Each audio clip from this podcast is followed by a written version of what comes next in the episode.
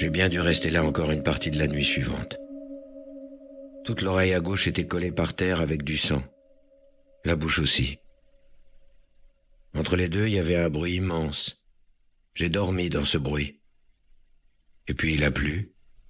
De pluie bien serrée. Kersuzon à côté était tout lourd tendu sous l'eau. J'ai remué un bras vers son corps. J'ai touché. L'autre, je pouvais plus. Je ne savais pas où il était, l'autre bras. Il était monté en l'air très haut.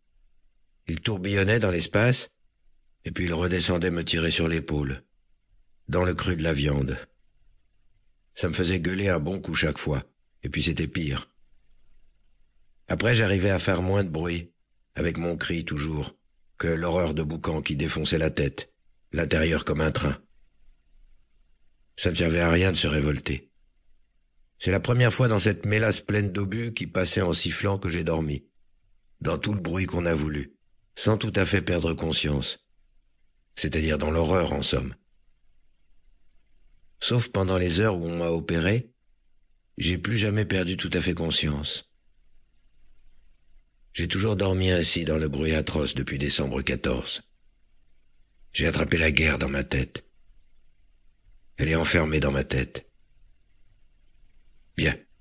Je disais donc, au milieu de la nuit, je me suis retourné sur mon ventre. Ça allait. J'ai appris à faire la différence entre les bruits du dehors et les bruits qui ne me quitteraient plus jamais. Question de souffrir, je dégustais aussi en plein à l'épaule et aux genoux. Tout de même, je me suis remis debout. J'avais faim quand même, au fond de tout. J'ai tourné un peu sur moi-même dans l'espèce de clos où on avait trouvé notre faim, avec le drellière et le convoi. Où qui pouvait être, lui, à ce moment-là Et les autres? Des heures, une nuit entière et presque un jour avaient passé depuis qu'on était venu les écrabouiller.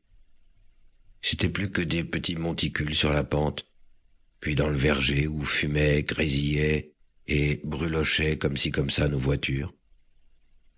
Le grand fourgon forge, il n'avait pas fini de se faire salement carboniser.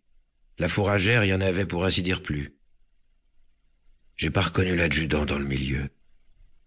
J'ai reconnu plus loin un des chevaux, avec quelque chose derrière lui, un bout de timon dans la cendre plaqué le long du mur de la ferme, qui finissait juste de s'écrouler par lambeaux. Ils avaient dû revenir se reprécipiter au galop dans les décombres, dans le plein du bombardement, poussés au cul en plein dans la mitraille, c'est le cas de le dire. Il avait bien travaillé, le dralière. Je suis resté accroupi encore sur le même endroit. C'était de la boue d'obus bien triturée. Il en était venu au moins deux cents des obus au moment. Des morts par-ci par-là. Le mec aux musettes, il s'était crevé comme une grenade, lui c'est le cas de le dire, du cou jusqu'au milieu du pantalon. Dans son bide même, il y avait déjà deux rats pépères qui croûtaient sa musette au trognon rassis. Ça sentait la viande avancée et le brûlé, l'enclos. Mais surtout le tas du milieu, où il y avait bien dix chevaux tout éventrés les uns dans les autres. C'est là qu'il avait fini le galop, fixé d'un coup par une marmite, ou trois, à deux mètres. Le souvenir de la sacoche du pognon qu'avait sur lui le drellière, il m'est revenu soudain dans l'esprit, dans le profond de ma marmelade. Je ne savais pas quoi penser, moi, toujours. J'étais pas dans l'état de réfléchir trop fort.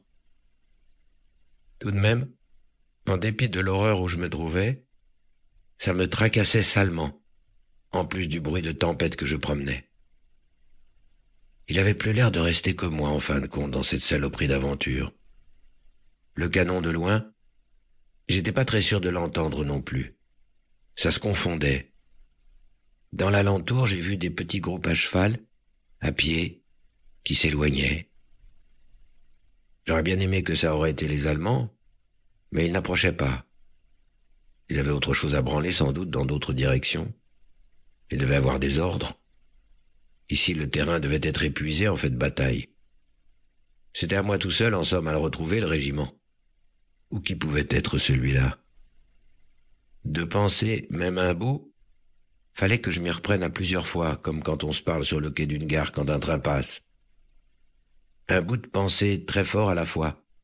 l'un après l'autre. C'est un exercice, je vous assure, qui fatigue. À présent, je suis entraîné. Vingt ans, on apprend. J'ai l'âme euh, plus dure, comme un biceps. Je crois plus aux facilités. J'ai appris à faire de la musique, du sommeil, du pardon et, vous le voyez, de la belle littérature aussi, avec des petits morceaux d'horreur arrachés au bruit qui n'en finira jamais. Pardonnez l'interruption. Vous pouvez continuer à écouter le livre audio complet gratuitement, le lien dans la description.